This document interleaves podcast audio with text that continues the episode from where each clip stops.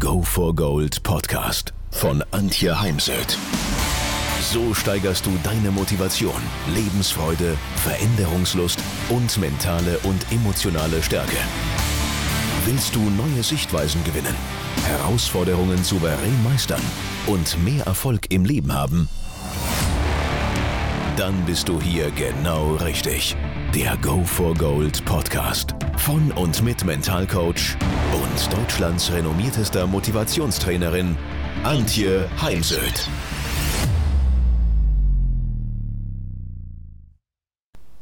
Ich werde immer mal wieder gefragt, wie ich mit Olympiasportlern, Sportlerinnen arbeite, gerade jetzt aktuell anlässlich der Olympischen Spiele in Tokio.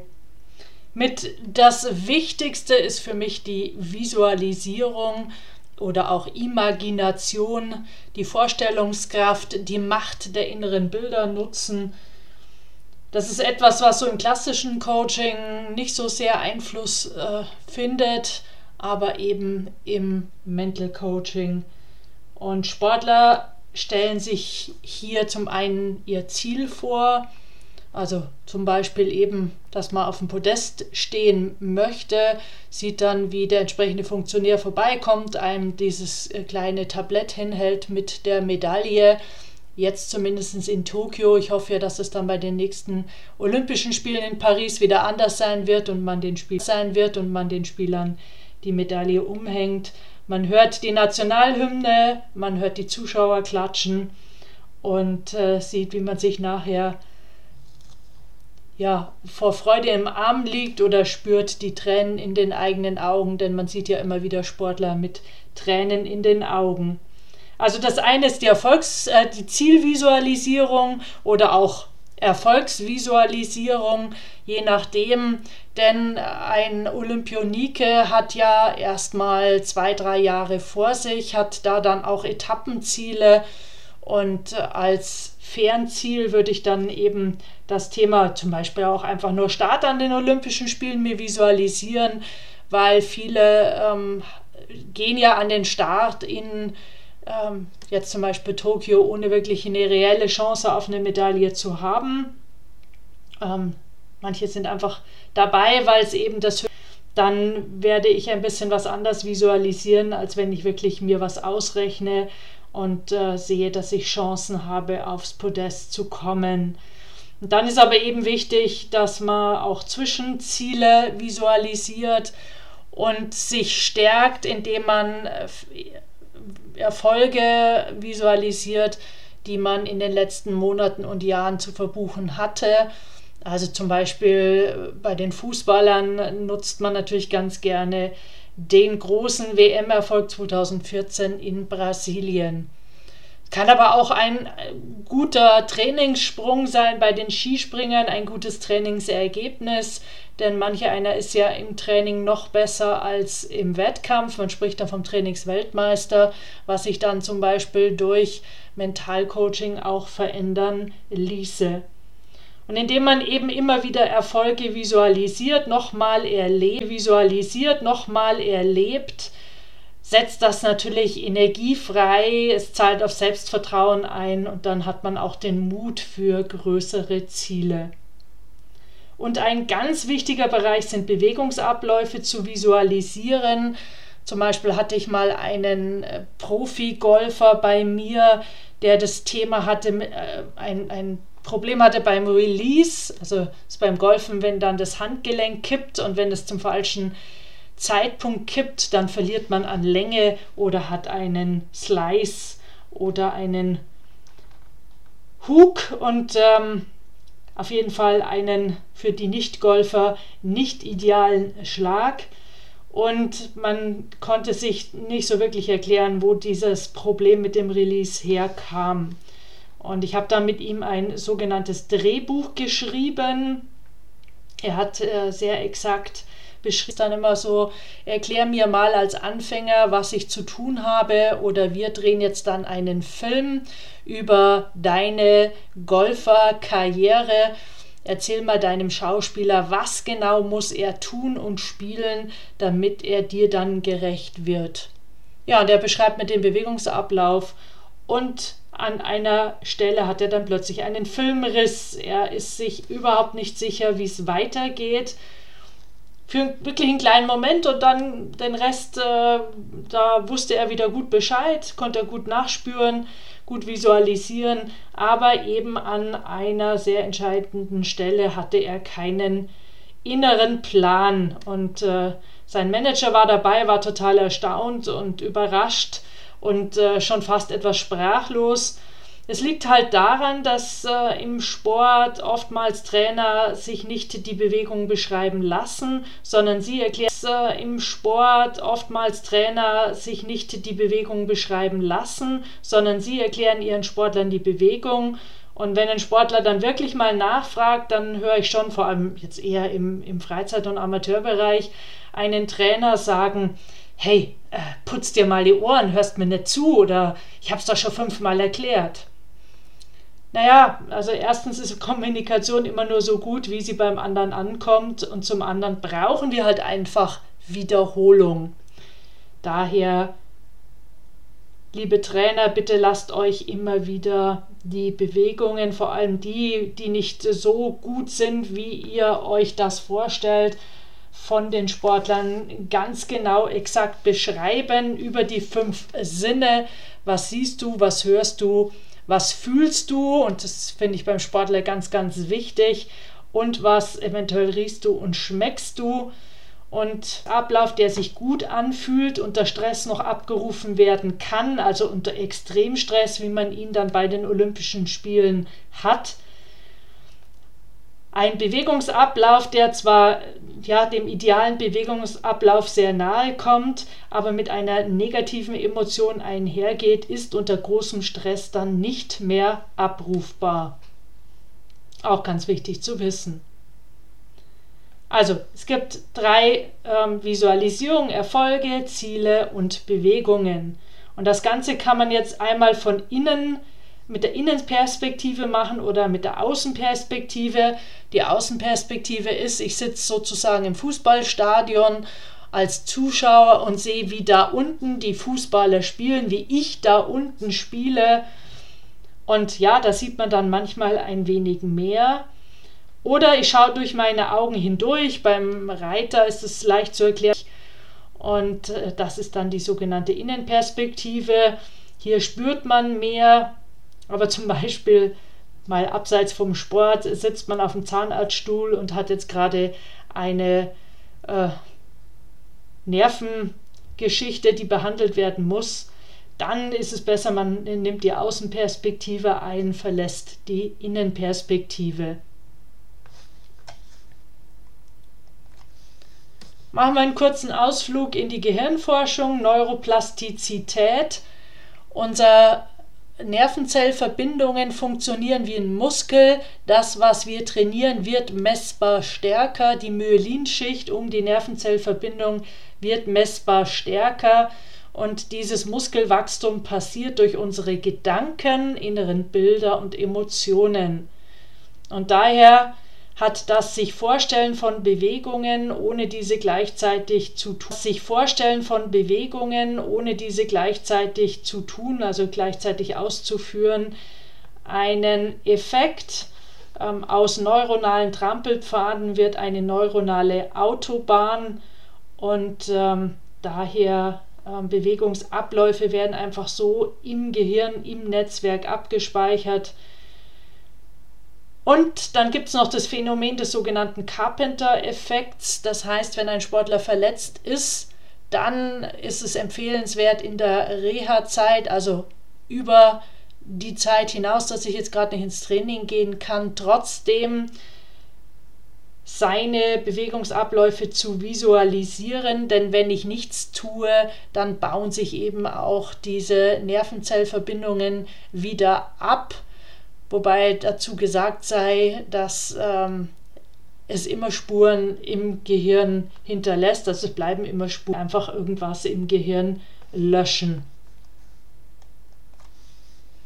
Ja, wie arbeite ich jetzt konkret mit Sportlern oder auch Trainern? Das ist immer eine Frage auch am Telefon. Ist ja schwer zu erklären in meinen Augen. Du kommst zu mir, ich frage dich nach deinem Anliegen Und dann schauen wir, was ist das Ziel, also was möchtest du statt dem Problem für dich erreichen und los geht's. Wir schauen, welche mentalen Übungen, Techniken dir dabei helfen können, weil es sind ja auch so Themen wie zum Beispiel großes Lampenfieber. Auf Olympischen Spielen hat nahezu jeder Lampenfieber, nur wer einfach besser damit umgehen kann, hat dann die Nase vorne. Und heute stand zu Recht in einem Newsletter von Thomas Müller, FC Bayern, dass er ähm, auch sehr viel die Olympischen Spiele verfolgt und dass es eben letztendlich im Kopf entschieden wird und dass es vor allem wichtig sei, wie man und dass es vor allem wichtig sei, wie man mit Rückschlägen umgeht. Genau. Und darum geht es unter anderem in der Arbeit, die ich mache mit Sportlern. Wenn du jetzt kein konkretes Anliegen mitbringst, dann wird eine der ersten Übungen sein, dass wir mal alle Erfolgsfaktoren aufschreiben, die wichtig sind für deinen Erfolg in deinem Sport. Und äh, im Reitsport komme ich da so auf 30 zum Beispiel.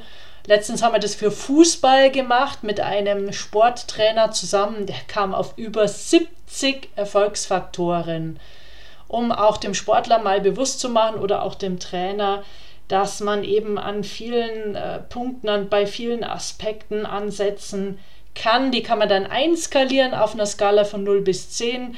0 gerade gar nicht vorhanden oder ja, bemühe ich mich auch nicht drum, habe ich vielleicht bis Startboard, wird das Thema Ernährung meist gänzlich äh, ignoriert. Das wäre dann eine 0 und 10 hieße bestmöglich vorhanden. Und dann definiert man, das wäre dann der sogenannte Ist-Zustand, und dann definiert man einen Wunschwert bzw. Zielwert. Und dann geht es eben darum, wie komme ich von Ist zum Wunsch- oder Zielwert. Und ich arbeite dann eher mit der Politik der kleinen Schritte, wenn dies irgendwie machbar ist, denn da machen sich Menschen eher auf dem Weg, sind dabei erfolgreich und das gibt einem dann schnell mehr Selbstvertrauen und mehr Motivation und ich erlebe dann einfach, dass Sportler da auch dranbleiben, denn die Gefahr ist immer, schon immer so ein bisschen, dass wenn es dann funktioniert, also wenn der Sportler merkt, ja, es wird äh, besser, ich erreiche gute Ergebnisse, dann vergessen äh, manche Sportler wieder konsequent ihr Mentaltraining zu machen. Und Mentaltraining ist eben wie mit klassischem Training, man darf es täglich tun. Es kostet ein nicht so wahnsinnig viel Zeit, außer man würde jetzt zum Beispiel meditieren, wie Djokovic das tut. Da braucht man ein bisschen mehr Zeit dafür, aber viele andere Übungen brauchen nicht so viel Zeit. Und ähm, daher findet man allemal Zeit im Tagesablauf für das Thema Mentaltraining. Davon abgesehen ist es für mich eine Frage der inneren Haltung, Haltung zu sich selbst, zum Leben, zum Sport zum Verband, zum, zum Trainern und so weiter, vor allem auch zum Umfeld, ist auch ein ganz, ganz wichtiger Erfolgsfaktor. Denn ähm, bin ich eher der Pessimist oder bin ich eher der Optimist? Sehe ich meine Fortschritte oder bin ich ungeduldig und komme zum Beispiel aus dem Wettbewerb raus und äh, obwohl ich ein gutes Beispiel aus dem Wettbewerb raus und äh, obwohl ich ein gutes Ergebnis habe, fange ich sofort an mit ja, aber das war schlecht und das und das und wir leben in Deutschland oder im deutschsprachigen Raum in einer Gesellschaft, die nach wie vor extrem defizitär orientiert ist, im Übrigen auch Trainer und auch Sportler selbst und das tut uns halt nicht gut. Natürlich müssen wir auch an Schwächen arbeiten, aber das immer auf der Basis äh, um das Wissen, um unsere Fähigkeiten, Stärken, Talente und Ressourcen. Dann taucht ganz häufig die Frage auf, wie sind denn meine Sportler damit umgegangen, dass Tokio 2020 verschoben wurde. Und das ist jetzt sehr, sehr unterschiedlich. Für eine meiner Sportlerinnen war es ein großer Vorteil, weil sie konnte in dem körperlich sich entwickeln, im Kopf stärker werden. Leider hat sie dann Corona eingeholt und musste erst mal zwei Wochen zu Hause bleiben, weil sie mit dem Team zurückkam und jemand im Team einen positiven Test hatte. Und dann hat sie es in der Tat ähm, erwischt in der Familie, sodass sie vier Wochen nicht mehr ins offizielle Training an den Bundesstützpunkt gehen konnte. Und das macht natürlich schon auch was mit dem Sportler. Ja, für andere haben sich daraus riesen Motivationsprobleme entwickelt. Der ein oder andere hat auch aufgehört. Ähm, eine Sportlerin hatte einen Bandscheibenvorfall, hat sich von dem Bandscheibenvorfall auch nicht mehr erholt und hat ihre Karriere daher beendet. Also darauf gibt es eben keine pauschale Antwort. Es ist sowieso so, dass äh, Sportmentalcoaching auch ähm, sehr unterschiedlich verläuft, da nämlich Menschen einzigartig sind, so einzigartig wie eine einzigartig sind, so einzigartig wie eine Schneeflocke, die zum Boden fällt. Und daher muss man immer wieder schauen, was ist das in Gänsefüßchen Rezept, was zum einzelnen Sportler passt oder Trainer oder auch zum Team Sportler, Trainer. Da ähm, gibt es keine pauschale Rezepte. Ich mache ja auch eine Ausbildung oder biete eine Ausbildung zum Sport Mental Coach an an meiner Heimsöd Akademie und dort wünschen sich meine Teilnehmer immer wieder so Listen. Wenn A passiert beim Sportler, dann mache ich als Mental Coach B. Nein, so einfach ist es eben nicht. Und daher braucht es auch viel Erfahrung als Mental Coach und daher auch bitte Tipp an euch Sportler, schaut euch genau an, zu wem ihr da geht. Es sollte schon äh, eine ordentliche Coaching-Ausbildung per Zertifikat oder Diplom nachweisen können, was auch keine Garantie ist. Ich weiß, ich weiß aber, ich bin Nachwuchsspieler von FC Bayern, dass äh, der Mental Coach äh, keine Ausbildung hatte, lediglich ein Buch über das Thema gelesen hatte und dann einfach ziemlich äh, frech, möchte ich schon fast sagen, da auf, mit auf den Markt gegangen ist. Und daher hinterfragt bitte auch, wo genau, ähm, wie genau jemand sich da aufgestellt hat, also mit welcher Berechtigung da jemand als Sport-Mental Coach arbeitet. Das ist bei den Sportpsychologen natürlich durch das Studium ein wenig anders, wobei ich da mal eine Lanze brechen möchte für Sport-Mental Coaches, zumindest wie meine Person. Ich stehe für aus der Praxis für die Praxis. Ich habe sehr, sehr viel Erfahrung und das ist mindestens genauso viel wert wie ein Sportpsychologie-Studium. Mich fragte dann äh, letztens auch ein Teilnehmer, ob ich mich fragte dann äh, letztens auch ein Teilnehmer, ob ich denn mit nach Tokio fliegen würde. Klares Nein ist auch gar nicht erlaubt. Es dürfen ja nur äh, wenige Menschen mit äh, nach Tokio. Das äh, wurde ja seitens äh, des Veranstalters deutlich reduziert aufgrund der Problematik Corona-Problematik in Tokio und ja auch die große Ablehnung in der Bevölkerung gegen die Olympischen Spiele. Prinzipiell kenne ich die Sportler dann auch schon sehr, sehr gut. Manche habe ich schon seit Jahren bei mir in, äh, im Sportmental-Coaching. Sie kommen dann immer wieder auf mich zu, wenn sie mal wieder was brauchen. Also ich bin da nicht regelmäßig und immer mit dabei, sondern es gibt da mal Zeiten, das immer wieder enger und tauschen uns öfters aus, beziehungsweise haben mehr Coaching-Sitzungen und dann sehe und höre ich auch mal wieder länger nichts.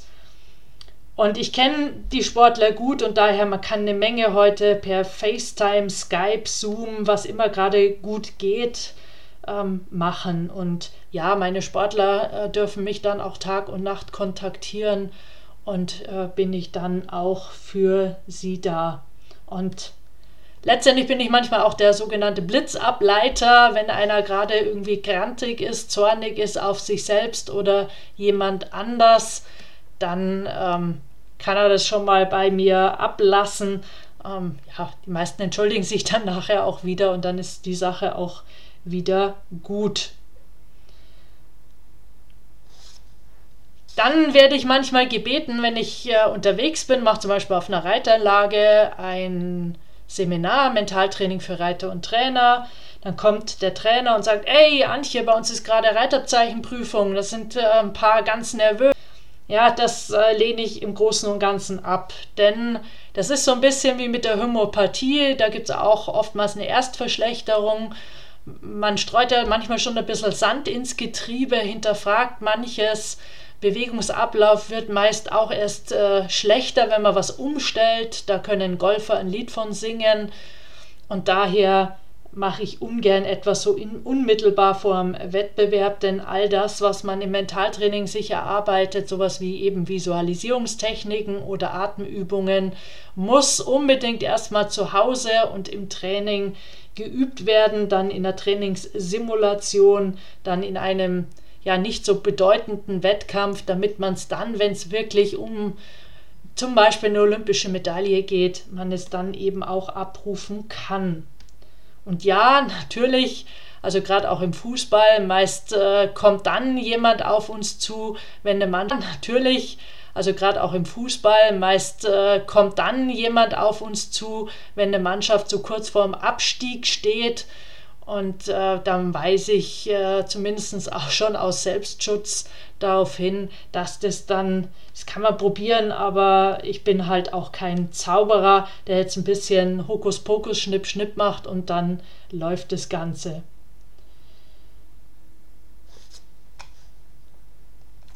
Ja, was ich auch ganz gern nochmal erwähnen möchte, ist, man muss nicht immer ein Problem haben, um ins Sportmentalcoaching zu kommen sondern es geht ja darum, an der mentalen Stärke die zu verbessern und auch letztendlich um Prävention, denn äh, so manche Sportverletzung resultiert ja auch aus Unsicherheiten, aus Ängsten heraus oder es ist auch so auf der unbewussten Ebene ein Schutz vor Überforderung.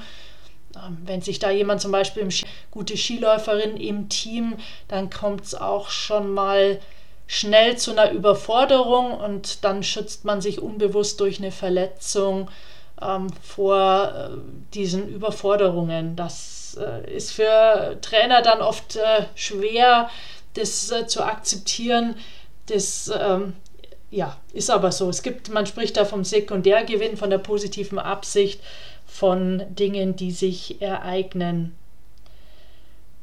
Also daher, äh, mir ist auch wichtig, größtmögliche Unabhängigkeit des Sportlers von mir. Also soll nie sowas entstehen wie, naja, nur wenn Antje dabei ist auf dem Wettkampf, dann läuft es rund und gut, sondern ähm, für mich ist immer Berufsethik, größt, Ethik, größtmögliche Unabhängigkeit zwischen Sportler und Mental Coach.